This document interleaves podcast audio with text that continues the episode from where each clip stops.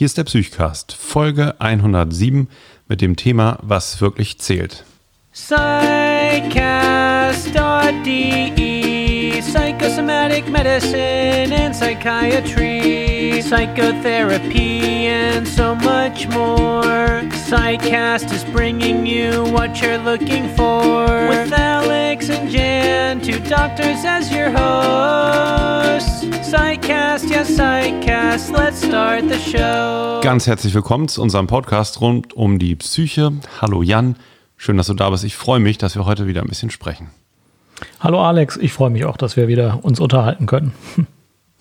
Immer noch was Gewohntes und den Podcast können wir ja trotz der Lage ungestört weitermachen. Es freut mich auch total, dass ihr uns Mails geschrieben habt, jetzt auch gerade in dieser Phase, uns Rückmeldungen gegeben habt, habt Themenwünsche gesendet habt und äh, auch neue Abos äh, in unserem Freundeskreis abgeschlossen habt. Ja, ist wie immer eine Freude. Vielen, vielen Dank dafür. Vielen Dank, das macht es uns möglich, hier die ganze Technik zu bezahlen und äh, das hilft sehr. Vielen Dank. So, Jan, du bist ja bekanntermaßen der Christian Drosten der Psychiatrie. Mal eine Frage an dich. Ne? Nur mal ein Gedankenspiel. Das hat mich die letzten Tage beschäftigt. So, nehmen wir mal an, es gibt eine ähm, Psychose-Pandemie. Es gibt irgendwie wie im Film The Bird Box oder wie der heißt, eine, eine Psychose, die sich durch Blickkontakt überträgt. So. Und wer jemand anders in die Augen guckt, hat die und die verbreitet sich im ganzen Land und ein Experte muss her. Und der NDR ruft dich an und fragt, lieber Herr Dreher, können wir einen täglichen Podcast mit Ihnen machen? Ne? Eine Bedingung. Ne?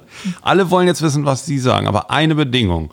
Ihren Psychas quatscht da, diesen unprofessionellen Kram, den brauchen wir dann nicht mehr. Ne? Was würdest du machen? Ja, die Bedingung könnte ich leider nicht akzeptieren.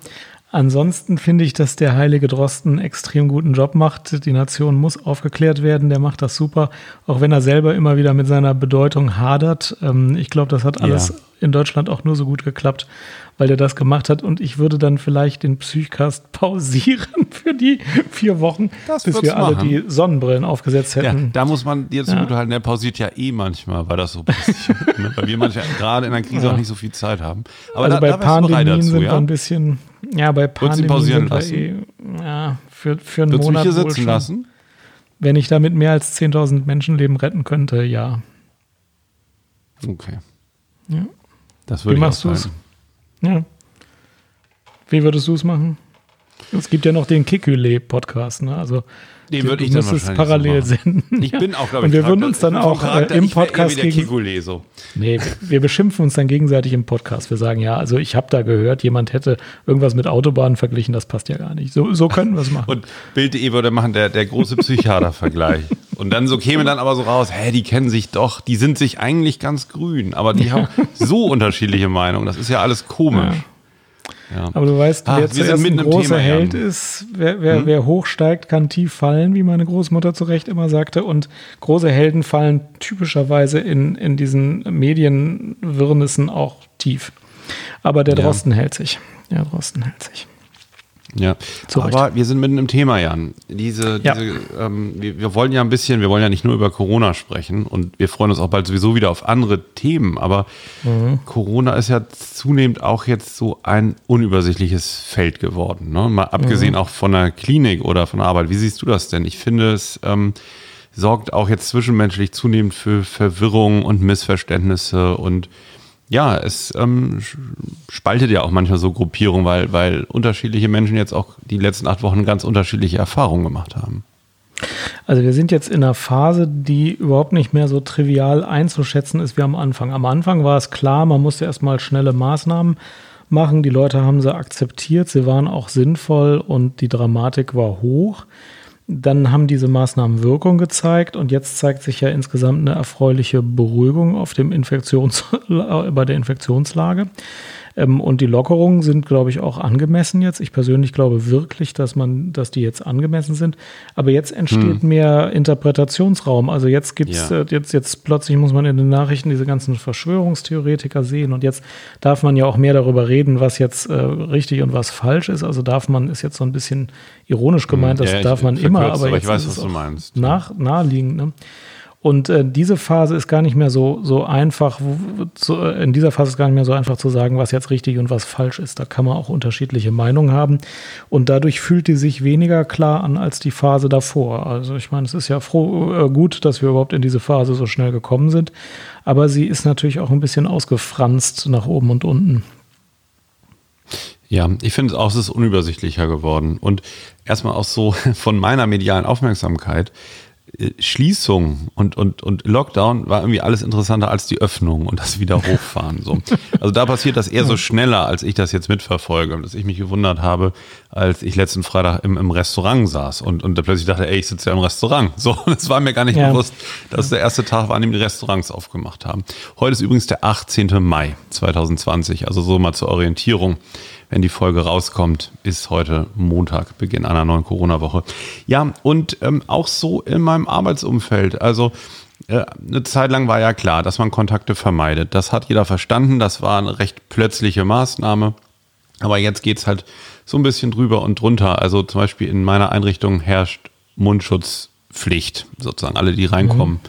die dort arbeiten, tragen prinzipiell Mundschutz kann man sich natürlich in einigen Situationen, wenn man einen Abstand gut einhalten kann, auch anders einigen, aber das muss jeweils jetzt so ausgehandelt werden. Ne? Wir haben jetzt nicht mehr diese, im Moment nicht diese exponentiell steigenden Zahlen und, und haben diese, ähm, ähm, diese kompletten Maßnahmen, dass man möglichst ähm, zu Hause bleibt, sondern ähm, die, die Menschen gehen schon wieder viel mehr raus.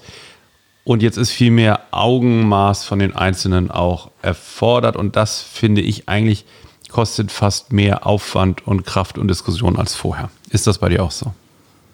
Ja, das ist bei mir auch so. Ähm, ich selbst habe eben äh, versucht, mich mit zwei Bekannten zu einigen, ob wir uns jetzt nächste Woche Mittwoch im Restaurant treffen, wie wir das vor drei Monaten geplant hatten.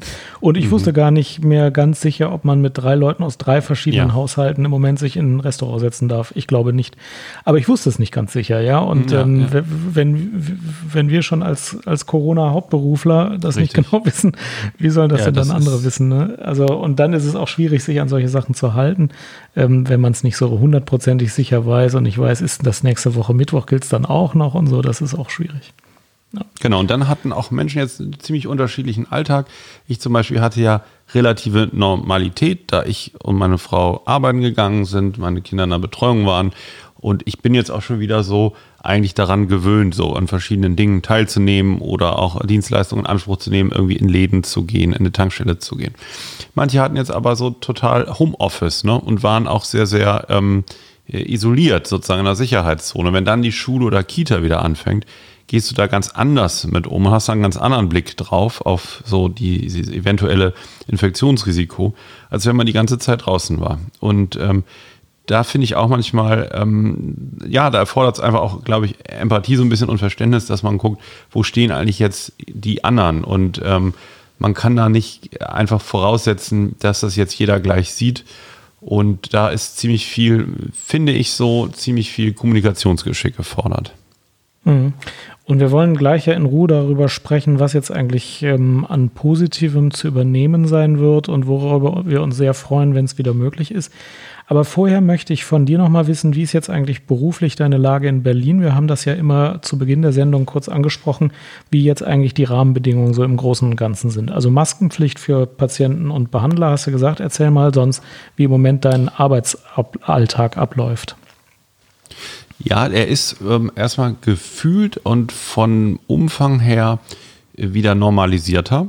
Ähm, es ist sogar viel, viel mehr Nachfrage als sonst. Es war ja zu erwarten, dass so ein bisschen diese psychische Erkrankungswelle und die psychischen Belastungen, dass das eine Weile dauert, bis die virulent werden, ne, bis die spürbar werden. Und das ist im Moment schon so. Also ich habe auch deutlich mehr Menschen die letzten Wochen eingewiesen, akut behandelt und ähm, es gab schon viel mehr Krisenintervention zu tun. Also das sind schon für viele sehr unruhige Zeiten und in vielen Situationen ist dann wirklich ähm, die Isolation und auch die, sag ich mal, Verstörung der Menschen in der Umgebung wirklich ein i-Tüpfelchen, was auch ein System so ins Wanken bringt und eine Krankheit auch wieder zum Ausbrechen oder zum Schlimmerwerden bringt. Also das merke ich deutlich. Meine Behandlungsmöglichkeiten sind äh, insofern wieder ein bisschen bunter. Also Video und Telefon ist weiterhin möglich in der ambulanten Psychosomatik und Psychotherapie. Es kommen, kommen aber auch vermehrt Patienten vor Ort, jetzt aufgrund der niedrigen Infektionszahlen und der Lockerung, die dann eben mit Mundschutz kommen und dann muss man gucken. Ne? Das ist ja so ein Unterschied, ähm, ob man jetzt äh, ähm, schon länger zusammenarbeitet, vielleicht eine Langzeittherapie macht und dann mit einem großen Sitzabstand, den ich eingerichtet habe und frisch desinfizierten Armlehnen und sowas ähm, arbeiten kann oder ähm, ob man den, den Mundschutz erstmal auflässt. Ähm, das ist, kann ich gar nicht so allgemein beantworten. Das, man muss natürlich, der Schutz, der Abstand muss gewährleistet sein und alles andere muss so sein, dass sich beide damit wohlfühlen können. So, mhm. und viele Patienten nehmen das jetzt sehr gerne wahr, auch dass sie wieder kommen können. Ähm, weil, das wollte ich auch nochmal so erzählen, ich war eigentlich sehr euphorisch mit dieser Möglichkeit der Videosprechstunde, dass man Behandlung darüber fortsetzen kann. Aber es ist doch so, dass sich dieser Effekt, darüber den Kontakt zu halten, auch aufbraucht. Also es ist nicht unentwegt, dass es immer so weitergeht und die Beziehung, die Kommunikation gleich gut bleibt. Man merkt schon, finde ich, dass da eine Ebene fehlt und ähm, ja, viele hatten ähm, sehr das Bedürfnis, wieder herzukommen, wieder in, in ihrem Raum zu sein, in dem sie sich dann auch sicher fühlen, auch öffnen können, äh, auch ungestört fühlen, sozusagen in der in Therapiearbeit. Und auch ich, für mich ähm, war es auch so, dass ich dann wieder ein viel besseres Gefühl auch für viele Patienten bekommen habe. Also dieses, ähm, ich, ich war am Anfang, dachte ich wirklich, vielleicht kann man viel, viel mehr noch online machen.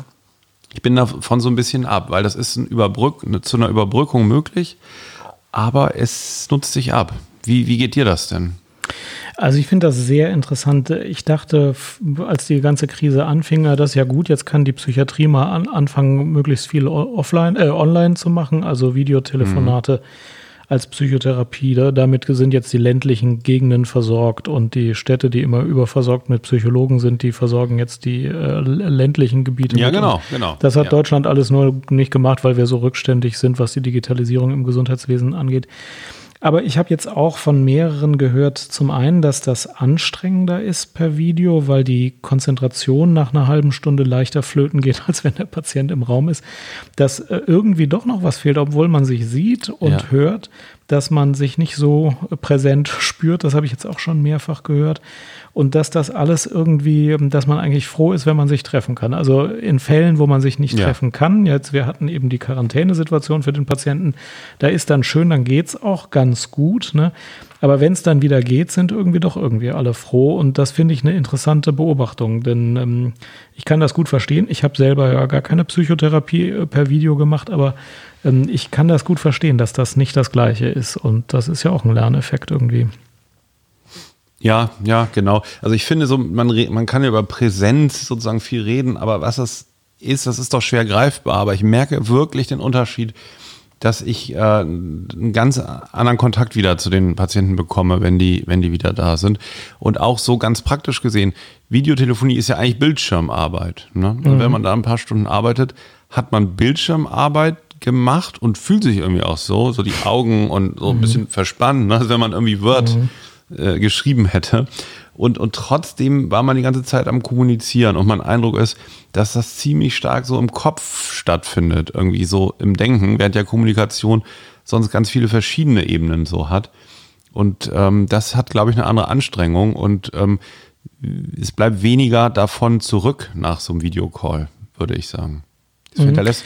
Würde mich interessieren, ob das auch weniger Spuren neurobiologisch ähm, hinterlässt. Vielleicht gibt es da auch Untersuchungen. Muss ich mal also, suchen. Es gibt eine Überlegung jedenfalls, äh, die ist nämlich, ähm, dass das Event Psychotherapie mit Anreise und sich drei Stunden freinehmen für eine Stunde Gespräch und sich treffen, dass das natürlich emotional höher wiegt als einfach ein Skype-Call. Und dass ich ja im ja. Zug auf dem Weg oder in der U-Bahn auf dem Weg zur Psychotherapie mir schon überlege, was sage ich denn jetzt? Und auf dem Rückweg, äh, wenn ich alleine in der U-Bahn sitze und meine Kinder noch nicht nach Essen rufen oder so, mir auch nochmal überlege, was hat mir das jetzt eigentlich gebracht? während ich ein Skype-Telefonat mehr so in den Alltag einbasteln kann. Und das könnte ein Grund sein, warum das weniger nachhaltig sich anfühlt, auch für den Patienten. Also, dass es für den Therapeuten anstrengender ist, das habe ich jetzt schon mehrfach gehört. Aber ähm, die Frage ist ja, wie es auf den Patienten wirkt. Das ist eine zweite Frage. Und ich kann mir schon vorstellen, dass es für den eben auch nicht so eindrucksvoll sein muss wie eine Präsenzveranstaltung. Denn also die Patienten, Mhm. mit denen ich Kontakt habe, da habe ich auch manchmal gesagt, ja, wir können ja auch kurz telefonieren und dann sagen sie, was los ist. Aber das ist bei mir dann natürlich auch schnell so, ja, das Telefonat ist kurz und wenn sie kommen, haben sie meine volle Aufmerksamkeit. Ähm, und die, die haben dann Richtig, auch alle ja. gesagt, nein, nein, ist kein Problem. Ich setze auch einen Mundschutz auf, wenn ich komme, da freue ich mich. Äh, Ich komme lieber zu Ihnen. Ja, genau, genau. Hm. Ja, im Übrigen, es ist bei vielen, die jetzt ähm, äh, so im Homeoffice oder, oder irgendwie per Telefon oder Videocall arbeiten, so, muss man mal ganz ehrlich sagen, es ist schon eine große Versuchung, sich auch nebenbei noch auf was anderes zu konzentrieren. Ne? Mhm. Also Und dann hab- geht natürlich schon die, die Aufmerksamkeit weg von der Kommunikation. Ich habe jetzt nicht sehr viele Videokonferenzen gemacht, aber sobald das mehr als vier Leute sind, äh, entgleitet das total. Dann weiß man, also diejenigen, die jetzt gerade nicht so im Fokus sind, die fangen schon mal am zweiten Bildschirm an, irgendwie auf ihrem Handy, irgendwie bei Twitter zu gucken, was da Neues ist und so.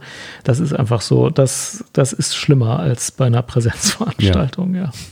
Und äh, naja, bei Psychotherapie, da ist man ja eins zu eins, aber ähm, trotzdem ist die Aufmerksamkeit zu halten wahrscheinlich schwieriger als vor Ort. Das, ist, das würde mich nun gar nicht wundern. Mhm. Interessant. Werbung. Diese Psychcast-Folge wird unterstützt von Blinkist. Du kennst Blinkist wahrscheinlich schon längst. Das ist ein sehr interessanter Service, der Sachbücher zusammenfasst. Im Moment gibt es über 3000 Sachbücher aus den Bereichen Produktivität, Psychologie, Wissenschaft, persönliche Entwicklung und einiges andere mehr, die jeweils zusammengefasst werden. Du kannst das dann entweder durchlesen, das dauert so eine Viertelstunde, oder dir anhören. Jede Zusammenfassung wird von professionellen Vorlesern vorgelesen. Im Moment gibt es auch Hörbücher bei Blinkist Premium, die man zu einem deutlich reduzierten Preis kaufen kann. Jeden Monat kommen circa 40 15-minütige Blinks hinzu. Äh, Und im Moment gibt es auch eine Aktion von Blinkist für die Psychcast-Hörer. Da musst du einfach auf blinkist.de slash Psychcast surfen. Dann kriegst du 25% Rabatt auf das Jahresabo von Blinkist Premium. Und das kannst du vorher sieben Tage lang kostenlos testen. Ich äh, buchstabiere nochmal, wie man das schreibt. B-L-I-N-K-I-S-T slash Psychcast. Vielen Dank für die Unterstützung durch Blinkist. Und jetzt geht's weiter. Erzähl's mir nochmal, wie die Lage bei euch in der Klinik in Krefeld so ist. Ja, also bei uns war es ja am Anfang auch so, dass wir uns sehr auf die Notfälle konzentriert hatten und äh, viele Angebote sehr weit reduziert hatten und Notfallpatienten noch reingelassen haben und sonst vieles zurückgefahren haben und die Auslastung fiel kurz auf 50 Prozent. Und inzwischen ist es so, dass wieder normal viele Patienten kommen und die Auslastung in der Psychiatrie ist auch irgendwo jenseits von 80 Prozent. Sie ist nur noch dadurch begrenzt, dass wir eben Stationsteile und auf jeder Station ein Zimmer frei halten für Isolierung, wenn sie denn dann erforderlich sind. Aber würden wir diese Zimmer nicht äh, aktiv mit äh, Anstrengung frei halten, manchmal klappt das sogar gar nicht, dann wären die auch voll. Also wir lassen jetzt wieder praktisch jeden rein und wir müssen jetzt überlegen, wie wir trotzdem die gleiche oder eine noch höhere Sicherheit äh, gewährleisten für die Patienten, die bei uns sind. Und wir haben es jetzt seit Anfang dieser Woche, also heute ist Montag so, dass die Patienten alle eine PCR-Testung auf Corona kriegen, bevor sie ins Krankenhaus kommen. Und zwar die geplanten Aufnahmen. Ambulant schon, Ja. bevor sie äh, die. Mhm. Genau, die geplanten Aufnahmen kommen zwei Tage vor der geplanten Aufnahme oder wenn sie Montag kommen sollen, am Freitag zu einer vorstationären Unterhaltung mit dem Aufnahmemanagement und dem Dienstarzt. Da wird ein Abstrich gemacht. Und äh, nach zwei Tagen haben wir das Ergebnis ja längst und dann kann der Patient kommen und wird aufgenommen. Dann liegt der Abstrich schon vor.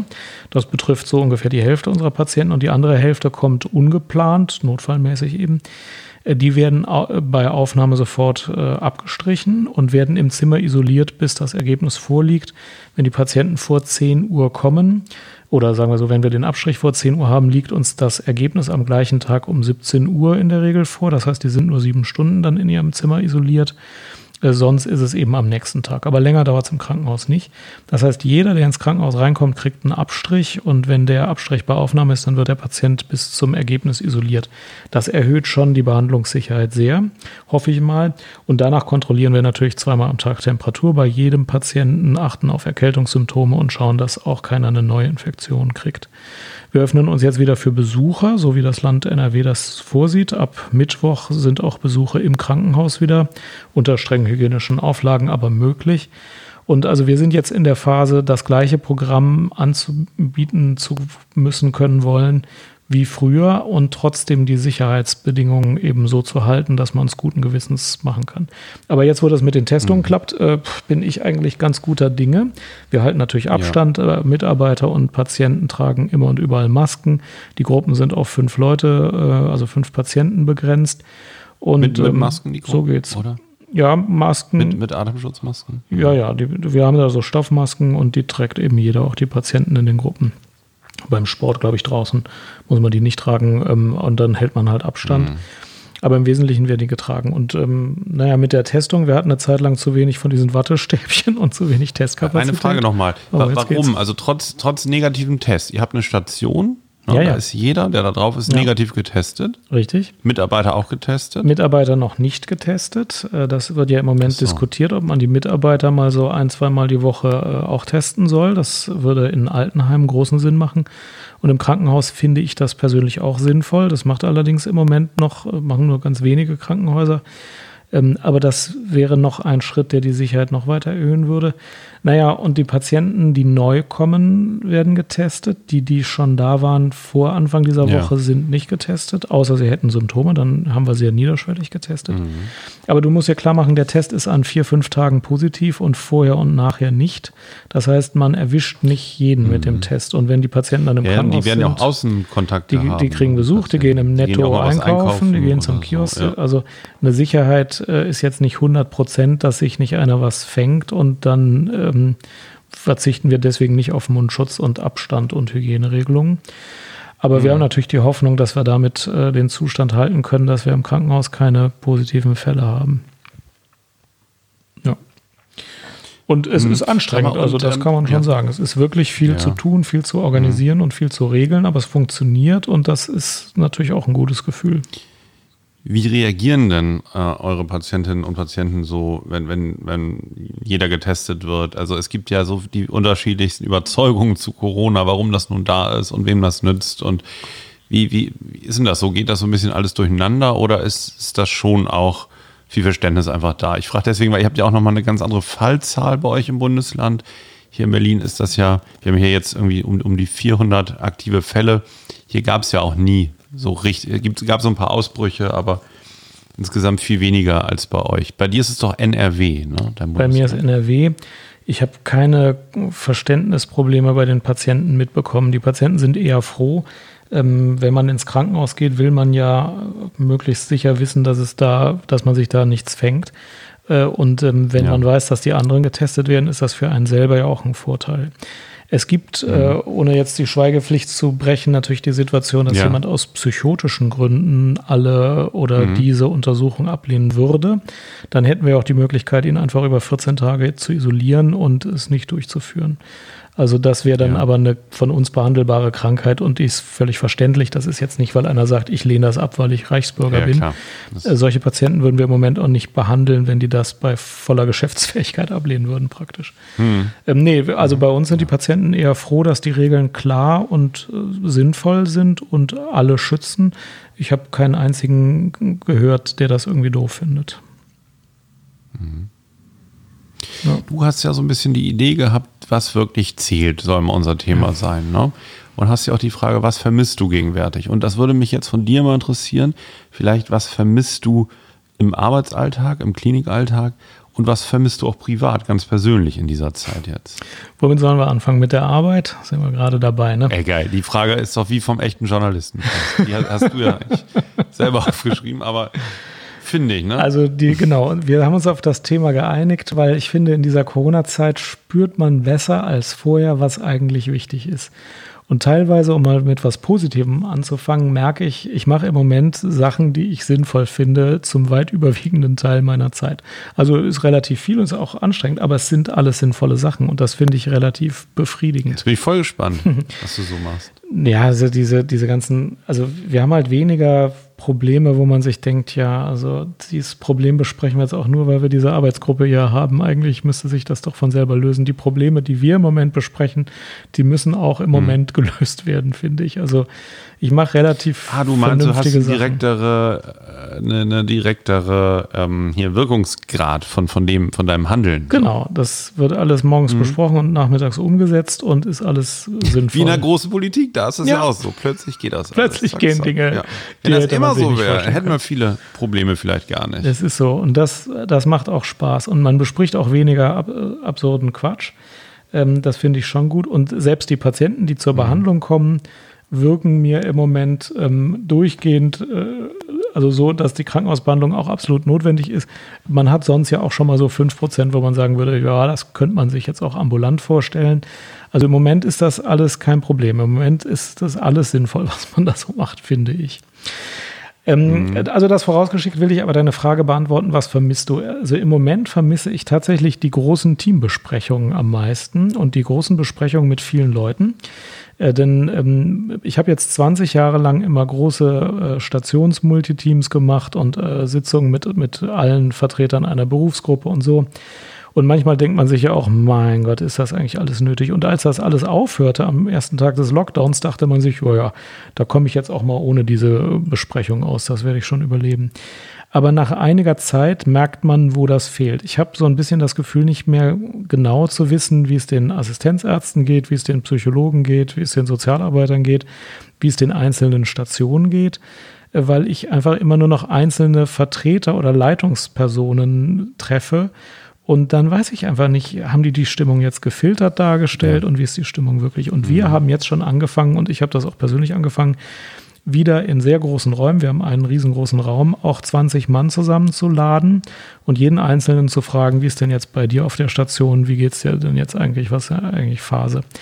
Ähm, und auf den Stationen fangen wir es jetzt wieder an, dass wir das, was früher immer das Multiteam war, wo eben alle Krankenschwestern und Krankenpfleger der Schicht, alle Ärztinnen und Ärzte, alle Psychologen, der Sozialarbeiter, alle, die in diesem, zu diesem Zeitpunkt auf der Station waren, sich zusammengesetzt haben, dass wir die in ausreichend großen Räumen mit Mundschutz und Abstand wieder zusammensetzen, damit es diese Teams wieder gibt. Denn das braucht man, damit nicht irgendwie alles ein bisschen auseinanderfällt.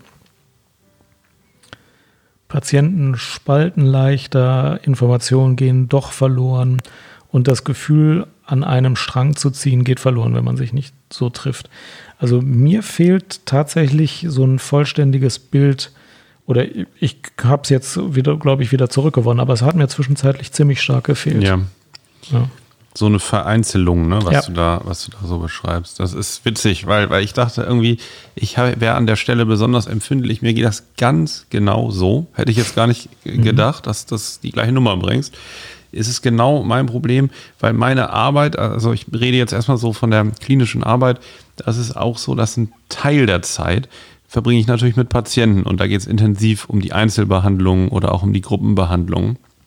Aber der andere Teil, und das merke ich jetzt gerade, der ist auch so wichtig, das ist, sind die Fallbesprechungen, der Austausch, Kolloquium, aber auch die interne ähm, Weiterbildung, wo man sich also mit Themen dann theoretisch nochmal zusammen beschäftigt und die auch kontrovers diskutiert. Oder Literaturrunden haben wir, ne, wo wir mhm. Artikel lesen und dann 20 Minuten drüber diskutieren.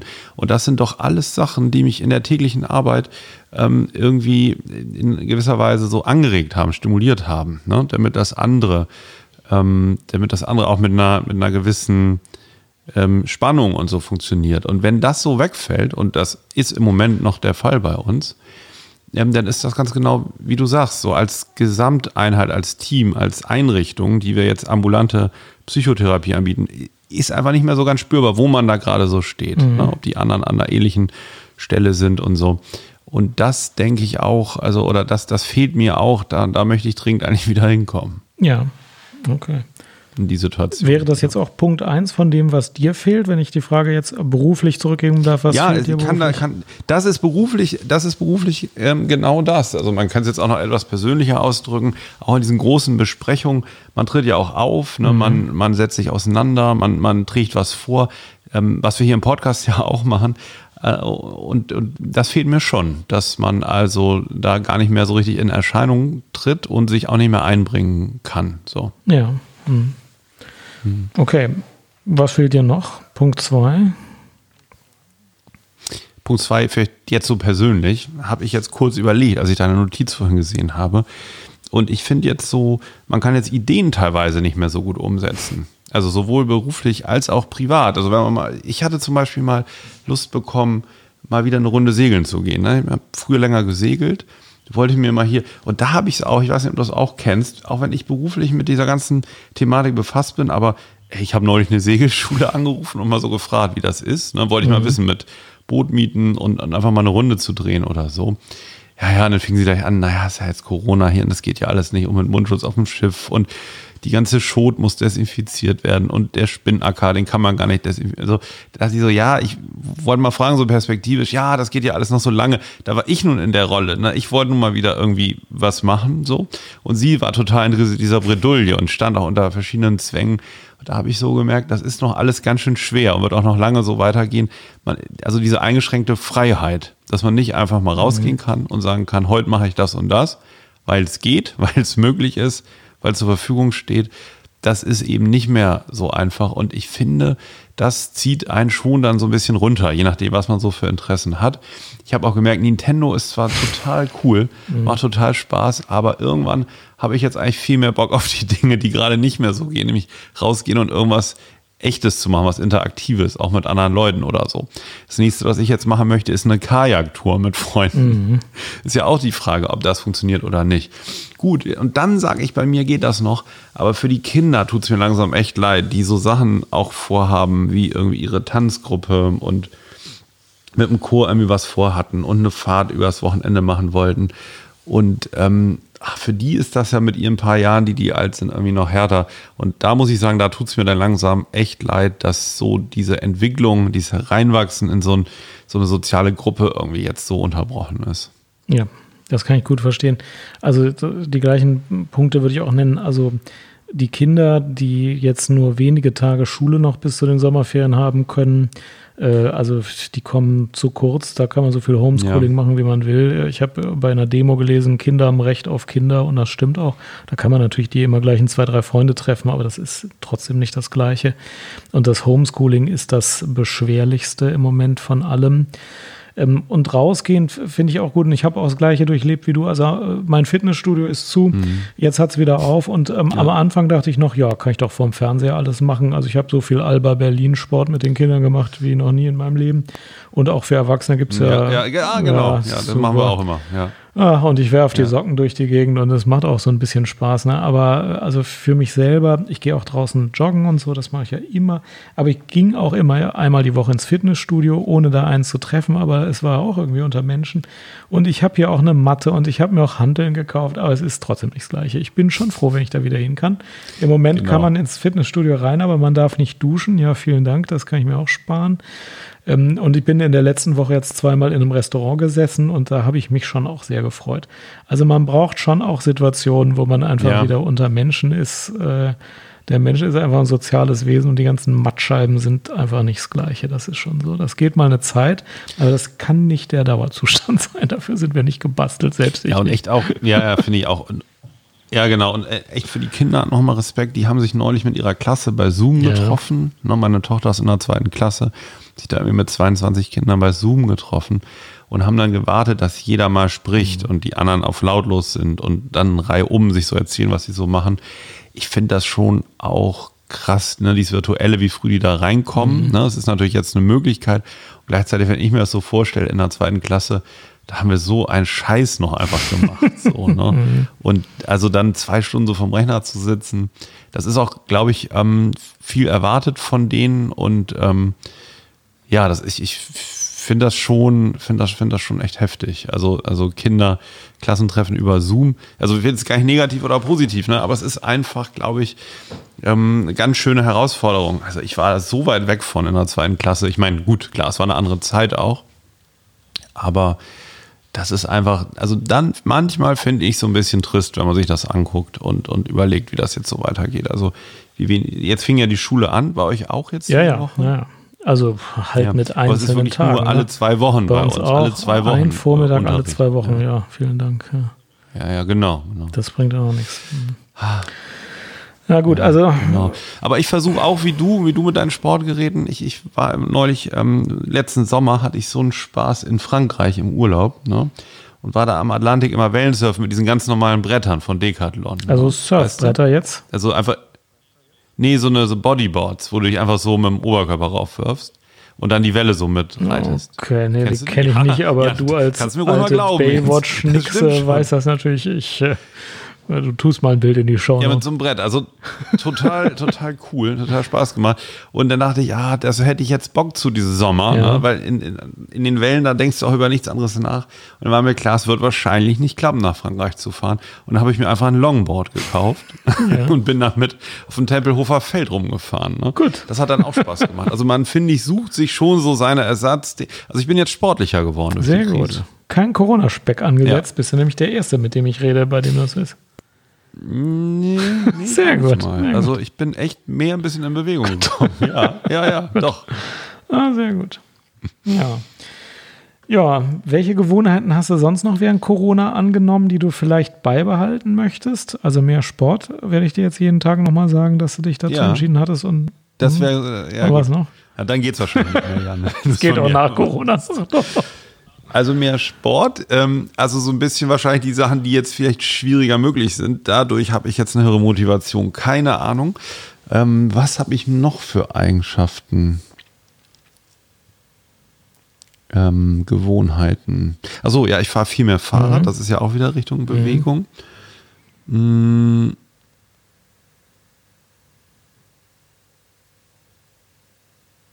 Mm. Fällt mir gerade sonst gar nichts ein. Ja. Ja, ähm, und wenn ich es beantworten sollte, also mir ist diese soziale Komponente der Arbeit nochmal klarer geworden. Also in der Psychiatrie sitzt man ja sowieso viel in Gruppen zusammen und die Frage, wie geht es Ihnen eigentlich, also Ihnen als Mitarbeiter, ist das für Sie alles in Ordnung, wie wir das machen? Die ist in der Psychiatrie ja jetzt auch nicht so weit weg. Ist ja nicht so, als würden wir jetzt das Rad neu erfinden und als wären, hätten wir alle bislang äh, wie Fließbandmitarbeiter behandelt, sondern die Psychiatrie liegt da ja relativ weit vorne. Ähm, also wir nehmen das ja traditionell immer schon ernst, wie es den, den Leuten geht. Aber dieses soziale Element, diese Gruppen äh, zu, zusammenzubringen und sich auch immer bewusst zu machen, fühlt sich jetzt jeder einzelne Mitarbeiter sicher in der Art, wie er arbeitet? Ist das im Moment, sind die Rahmenbedingungen alle okay?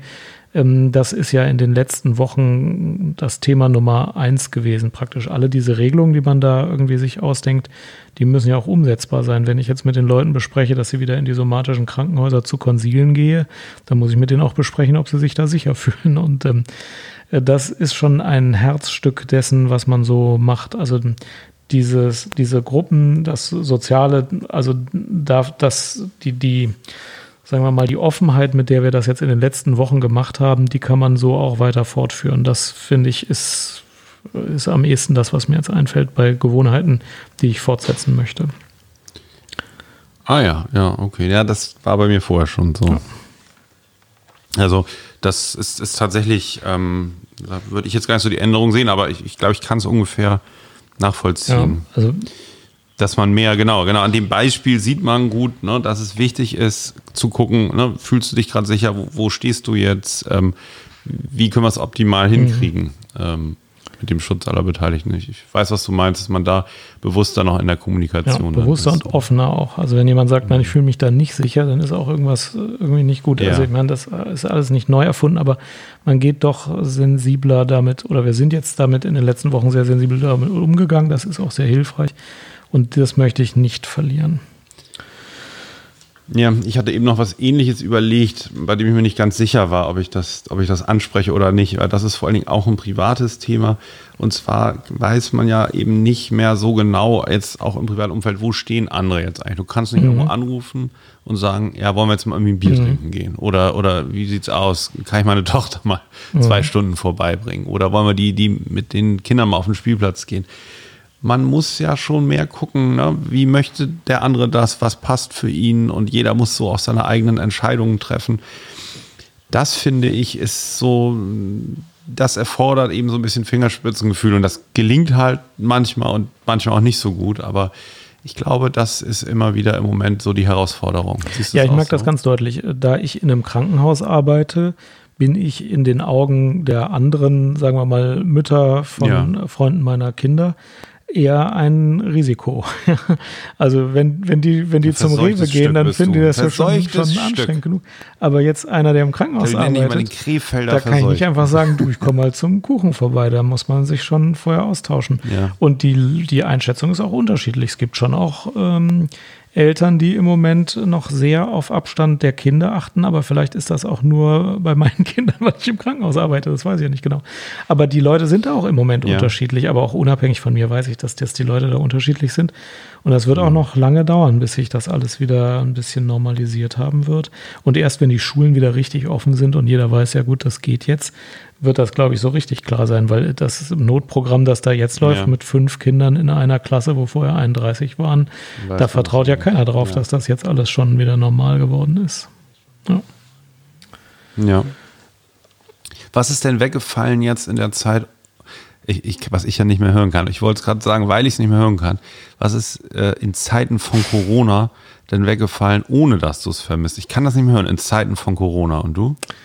Ach ja, warum nicht? Ich weiß auch nicht, ob ich das SARS-CoV-2 nennen will, weil das so medizinisch klingt, oder ob ich das Corona nenne wie das Bier. Ich nenne es eigentlich immer Corona, auch in den schriftlichen Stücken, die ich kommuniziere. Ich, was soll man Ja. machen? Später schauen wir zurück und sagen, wir haben auch die Corona-Epidemie durchlebt und dann, dann ist es so. Ja, das geht ja Corona-Epidemie, aber in Zeiten von Corona, Ja. das ist mir irgendwie unheimlich. Aber erzähl mal, was vermisst du denn nicht, was jetzt weggebrochen ist?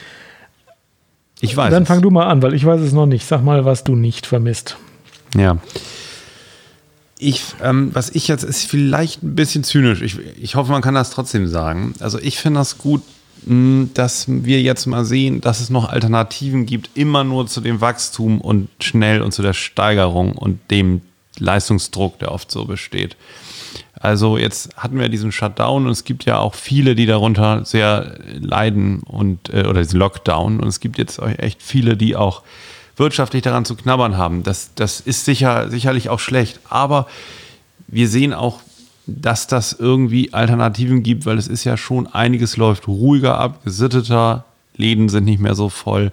Das ist natürlich jetzt so ein Nebeneffekt, aber ich finde es manchmal ganz beruhigend zu sehen, dass etwas weniger Beschleunigung auch funktioniert und die Welt deswegen nicht gleich zusammenbricht. Ja, das ist ein sehr guter Punkt. Ich äh, spüre das auch. Äh, das höher, weiter, schneller, ähm, wenn man das weglässt, äh, das macht die Welt besser.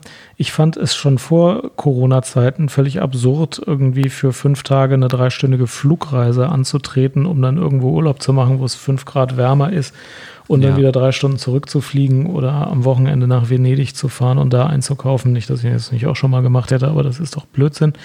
Und ähm, im Moment findet Ja. auch jeder, dass das Blödsinn ist. Und ich bete eigentlich, dass das, also ich bete nicht, aber ich hoffe, dass sich das mal ein bisschen länger hält und nicht alles, wenn der Impfstoff da ist, also genauso wieder fortgesetzt wird und noch schlimmer wird, sondern dass den Leuten klar ist, dass man auch mal eine Nummer ruhiger äh, sich vorwärts bewegen kann und dass das auch ausreichend ist.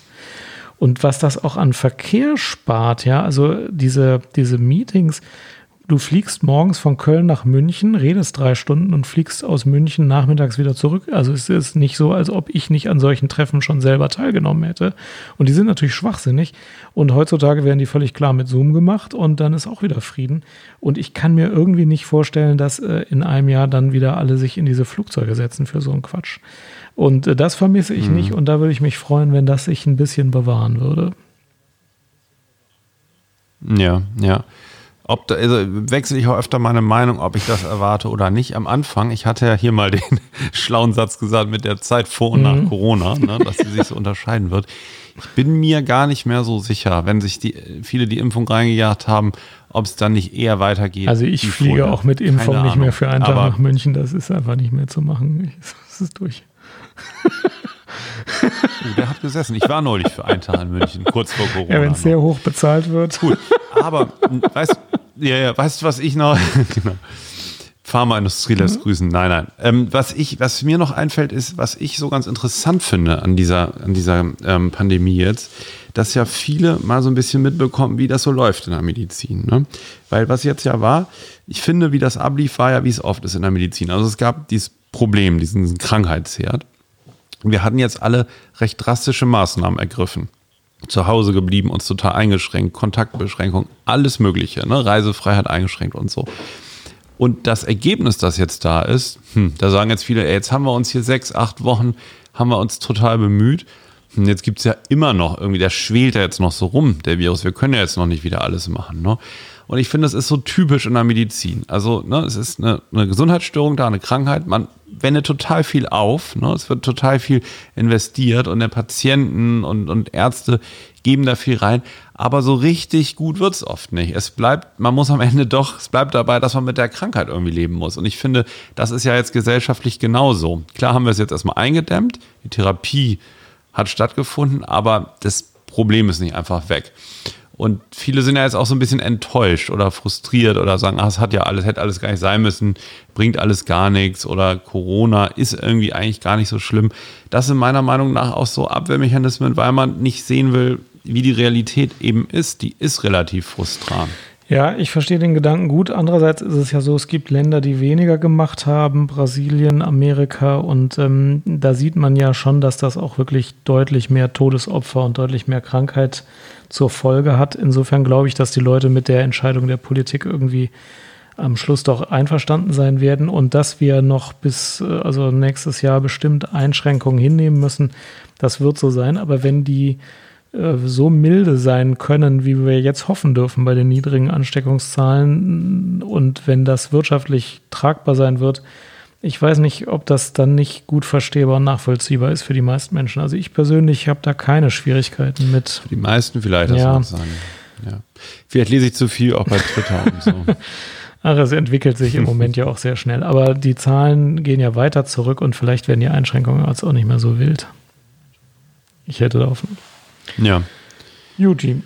Dann ist mir noch neulich mein iPhone 6S. Da gra gratuliere ich dir zu, dann kannst du doch das 11 Pro nochmal zum zweiten Mal kaufen, oder? Ja, ist die Frage. Da ist Ja. jetzt ein Sprung im Ja. Display unter dieser Folie, die da drauf ist. Ja, Was höher, schneller, weiter. Du Also, weißt auch, Wirtschaftswachstum ist alles. Gleich ein 11 Pro kaufen. 6S, äh, mal das. Aber das ist ja wieder im halben Jahr wieder alt, Kind dann kommt ja mehr Neues raus. Ja, also gut, du, du hast schon ein 11 Pro, ne? Nee, nee, ich habe nur ein iPhone Ja, dann 6S. ist einfach. Dann kaufst du ein 11 Pro, fertig. Die Bilder sind auch viel besser, die Fotos die- sind besser. wenn ein neues kommt im eben. September? Ja, ist- ja, ist richtig. Ja. Dann wirst du das 11er, dann gibst du deiner Frau und nimmst einen 12er. nee, wenn jetzt das Telefon Hm. kaputt ist, muss man sich jetzt ein neues kaufen. Das ist, glaube ich, so. Die ganzen Fotos, die du jetzt im Sommer von deinen Kindern machst, die sind ja aufgelöst wie mit so einem Nokia äh, 6551. Das, das geht nicht mehr. Das kannst du nicht machen. Du, ich wollte dich eigentlich, ich, ich wollte das jetzt gerade nutzen, ähm, ich wollte dich eigentlich als Apple-Nerd fragen, wo die Corona-App bleibt. Corona-App. Und Da fiel mir immer ein Display Ja. ein. Aber wieso, du weißt doch sowas, wieso programmieren die Ja. nicht noch schnell eine App? Das funktioniert Also- doch sonst auch. Weil die wäre ja cool. Also das ich höre genau immer richtig. Bits und so, da wird das stundenlang besprochen. Also das Programmieren Ja. ist noch das kleinste Problem, das kann man machen. Ne? Und dann kann man auch gucken, dass sich die ich mir gedacht. Bluetooth-Strips irgendwie treffen und das loggen und ob man das dann zentral oder dezentral speichert und so, das alles kann man alles diskutieren. Am Schluss kann es solche Apps geben, wird es dann auch eine pro Land geben. Das kann nur die sein, die Apple und Google unterstützen, weil nur die ihren Bluetooth-Standard freigeben Mhm. können, sodass das funktioniert. Und, dann, und die haben schon gesagt, das ist eine pro Land und die wird es dann geben. Aber dann ist es ja so, wenn das Ding dann klingelt und sagt, du, äh, ich habe gesehen, dass du eine Viertelstunde neben einem Positiven warst, du gehst jetzt bitte 14 Tage in häusliche Isolierung, dann musst du das ja noch machen. Ne?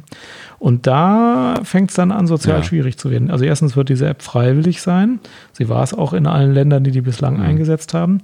Äh, zweitens kann dich da keiner kontrollieren. Du wirst nicht am Krankenhaus zeigen müssen, dass die nicht geklingelt hat. Aber Entschuldigung, Südkorea war, die auch freiwillig? Haben auch War nur zwei Drittel installiert. Heißt immer, die hatten eine App, aber die war ja nicht staatlich gezwungen.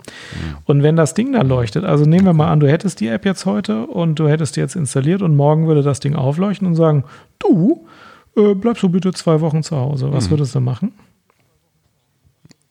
Bingo! Hätte ich einfach Freizeit.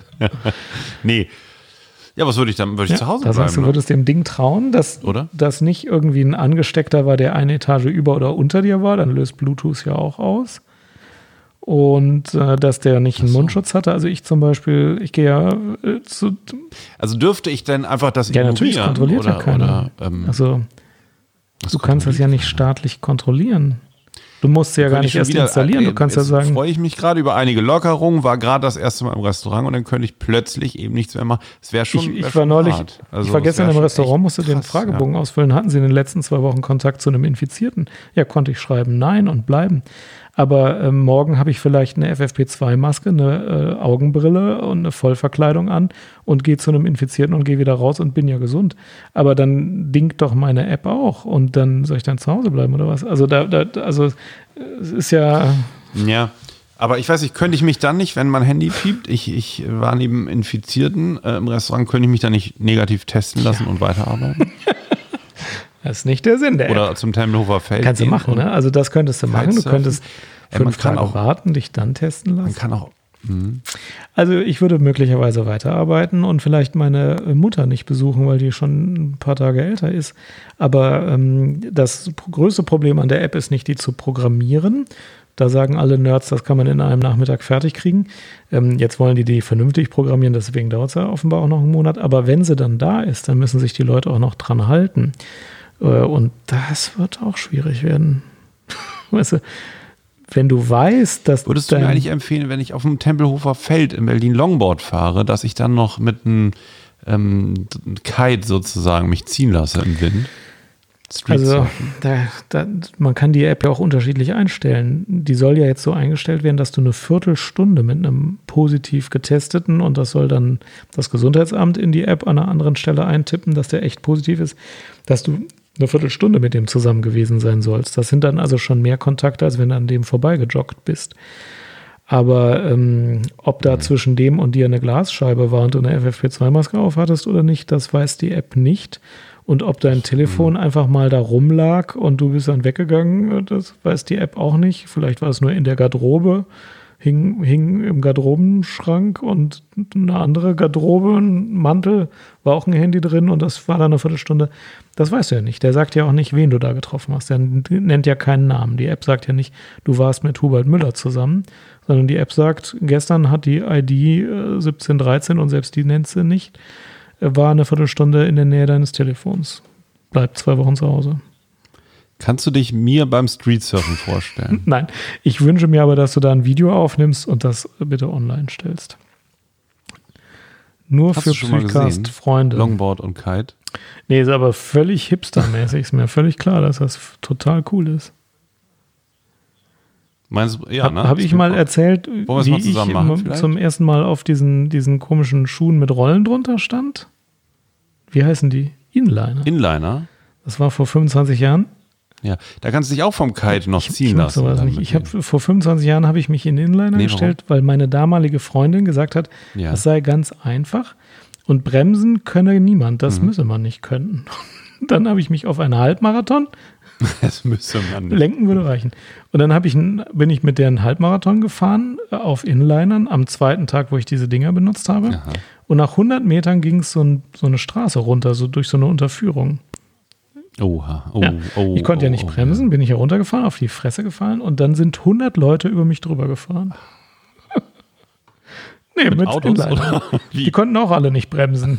Meine Freundin hatte ja recht, es konnte ja keiner bremsen. Oh Gott. Und du ich kam da wirklich ja? an allen Stellen Hast du dich da blutend richtig raus. verletzt, oder? Hinter der Unterführung, wirklich. Ey, wirklich? Hinter der Unterführung stand ein Rettungswagen, weil die kannten das Problem schon. Oh Gott. Die haben mich notdürftig Ja. zusammengeflickt und weil ich die auch ein bisschen beeindrucken wollte, bin ich den Halbmarathon zu Ende gefahren. Bin dann auch nicht nochmal hingefallen. Hab's überlebt und bin seither nie mehr Inliner ge gefahren und werde es auch nicht mehr tun. Oha. Also, du, siehst- also das finde ich jetzt interessant, weil du eigentlich so sportlich bist, aber da siehst du doch bei solchen eher gefährlichen Sachen. Muss man üben jedenfalls. Risiko, ja. Müsste man üben. Und muss, ist es wichtig, dass man da ein paar, ein paar Mal bei hinfliegt, um Also das ich bin der? Meinung, der Mensch läuft und das soll er tun und das ganze Skifahren, Longboard-Kram kannst du mir ja, nichts werden. Das ja. ist nichts. Also Streetkiten auch nicht. Also wenn man seine Freundin beeindrucken will, ja, dafür würde ich es auch empfehlen. Aber wenn man in meinem Ja. Alter ist, Ja, meine Kinder Ja. sind schon ganz in beeindruckt. meinem Alter spielt das schon keine Rolle Bin mir mehr. aber nicht sicher, ob ich das ausweite oder nicht. Ja, also Ich komme damit nämlich zu deiner letzten Frage, die Ja. du vermerkt hast. Ist Comedy systemrelevant? Passt ja ein Freund von mir bisschen. ist hauptberuflich Ist das so? Was, was, was hat das mit der Frage auf sich, Jan? Warum steht die hier in unseren Shownotes? Hau mir mal die Freund von mir ist Hintergründe raus. hauptberuflich Comedian und jetzt ging es darum, ob der seine Kinder in der Notbetreuung in der Schule anmelden kann. Und ähm, ja, da, dafür muss man beantworten, ob Comedy systemrelevant ist. Ich bin der Meinung, Comedy ist systemrelevant, weil sonst kommt man hier überhaupt nicht mehr aus dieser Diskussion raus. Aber ähm, Kann, ruft, kann, der, kann der nicht mal hier zu Gast kommen? Und dann da brauchen wir noch erörtern. sehr viel mehr Förder und. Förderer und Freunde, dann, dann ginge das, glaube ich. Ja. Ja. Und jetzt ist ja wegen der Corona-Krise geht es ja einigen Künstlern nicht so gut. Können wir den vielleicht Ja, unterstützen? der speziell oder? hält sich jetzt über Wasser, aber äh, wir haben immer leicht reden. Da Ich weiß ja ich. Da gibt es jetzt andere, Liebe Grüße an Nein, Eckhard von Hirschhausen. Ganz liebe Grüße. Ja. aber da gibt es echt welche, die jetzt arg äh, leiden, äh, weil sie gar keine Einnahmen haben. Das ist nicht gut. Ja. Ja. Gut, Fundstücke der Woche. Soll ich anfangen? Machen wir, machen wir. Ich wollte dir Ja. noch eben eine Sache sagen und, und den Hörerinnen und, und Hörern zu Hause. Nur wer Lust hat, ich, ich habe ein neues Buch geschrieben. Ähm, über Psychosomatik natürlich, Überraschung. Ein Sachbuch. Das soll am 5. Oktober erscheinen. Dann ist das wohl psychosomatisch, heißt das, wenn Körper und Seele SOS senden und die Ärzte einfach nichts finden. Alles zur psychosomatischen Medizin. Und wer Lust hat, kann das schon vorbestellen. Bei der Lieblingsbuchhandlung oder im Internet ähm, findet man das schon und kann das gerne vorbestellen. Aber ich werde hier auch noch kurz vor der Erscheinung ein bisschen was darüber erzählen und ähm, dir vielleicht auch noch mal ein bisschen so erklären, was da so alles drin vorkommt, Jan. Aber ich wollte schon mal darauf hinweisen, weil das gerade in also da- Vorbereitung ist. Du das guckst kann jetzt, wenn du eine Frage hast. vorbestellen. Ich hatte die Ehre, schon ein Kapitel lesen zu dürfen und ich sa darf sagen, es ist eben nicht trocken und äh, theoretisch geschrieben wie viele andere Psychosomatikbücher, sondern das, was man am Psychcast schätzt, eine gewisse Lebensnähe und eine Relevanz für das richtige Leben. Äh, also das zeichnet das Buch natürlich aus. Ähm, das wird ein super Buch. Ich freue mich auch schon, das lesen zu dürfen. Ja, vielen, vielen Dank. Gut, dass du es nochmal sagst. Ja, ein Freund von mir, der jetzt nicht so viel, ähm, mit dem ich nicht so viel in Kontakt bin, der, der hat auch reingelesen und sagte dann, Hä, das ist ja so geschrieben, als wenn du sprichst. So, ich höre dich ja die ganze Zeit sprechen. Ja, habe ich Ja. gedacht, dann ist es richtig geworden. Es sollte ja natürlich so ein bisschen wie im Psychcast auch, auch locker hemdsärmlich erklärt sein und trotzdem eben nicht falsch. Also ja, vielen Dank. Kleiner Hinweis also darauf. Und nun wollen wir doch zum Fundstück Ja, du hattest kommen. neulich mal gute Bluetooth-Kopfhörer genannt äh, und äh, ich habe das jetzt auch, ich habe Ja. mir jetzt auch wieder eingekauft, ähm, weil die Kopfhörer fließen an meine Kinder im Moment alle weg und ab und dann hat man keine. Aber wenn man einen guten Noise-Canceling-Kopfhörer hat, ich habe jetzt einen für 350 Euro gekauft, dann kann man echt äh, aus, auszonen aus der Welt und das ist manchmal ganz angenehm und dann klingt es einfach gut. Ist die Technik da jetzt wieder weiter? Also ist das noch besser Ja, als die also Bose? Und ich habe hab jetzt- von Sony, Ja, glaube du ich. hast den Sony MR1000 Mark IV oder sowas, ne? Ja, ja, der ist ja, super. genau, richtig. Und Ja. äh, ich habe einen, der ist gleich gut. Meiner heißt JBL Club One. Und die, also die sind ja so gut, dass man fast keine Stereoanlage mehr braucht. Also in dieser Preisklasse tun die sich, glaube ich, nicht mehr besonders viel. Aber wenn man so Mhm. einen hat und dann mal eine Stunde Musik hört, ich finde es schon sehr, sehr erholsam. Das ja. macht Spaß. Ne? Also ja. ich, ich habe den von das macht echt Bose. Spaß. Vor allen Dingen, wenn man Kinder und andere Lärmbelästigung Genau, die hat. Spülmaschine hört auf, die Kinder auch, aber die können einen ja ans Knie klopfen. Und das, das ist gut. Gut, ist es ein Affiliate-Link Ja, unter den Affiliate-Link. Notes hier? Gut. Gut. Was hast du? Ich habe was ähm, kostenloses. Ich, ich habe die ähm, Doku oder den YouTube-Channel Untie the Lines von Nike Steiger und die äh, dokumentiert seit 2013 mit ihrer GoPro, wie sie in der Karibik segelt. Und da macht sie auch nichts anderes und hat relativ viel Durchhaltevermögen und lebt in ziemlich widrigen Umständen manchmal und hat ziemlich viel mit Unwetter zu kämpfen, um aber ihren Traum so vom, vom Umhersegeln zu leben. Mich, mich hat das beeindruckt, mich, mir hat das so ein bisschen die, Leidenschaft und Freude am Segeln wieder so ein bisschen ins, in Erinnerung gerufen.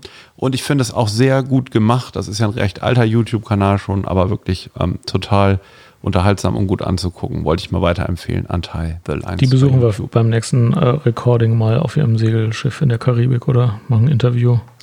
Ja. Oh, das wäre herrlich. Ja. Juti, Sobald man Mhm. wieder fliegen kann, ne? das war's. Ja. Das war's Dann für heute. vielen Dank fürs Zuhören. Haltet die Ohren steif. Irgendwann wird's wieder alles besser. Genau. Und bis dahin macht das Beste draus und vielen Dank fürs Zuhören. Und bleibt Ja. dem Psychast treu. Tschüss. Bis dahin. Tschüss.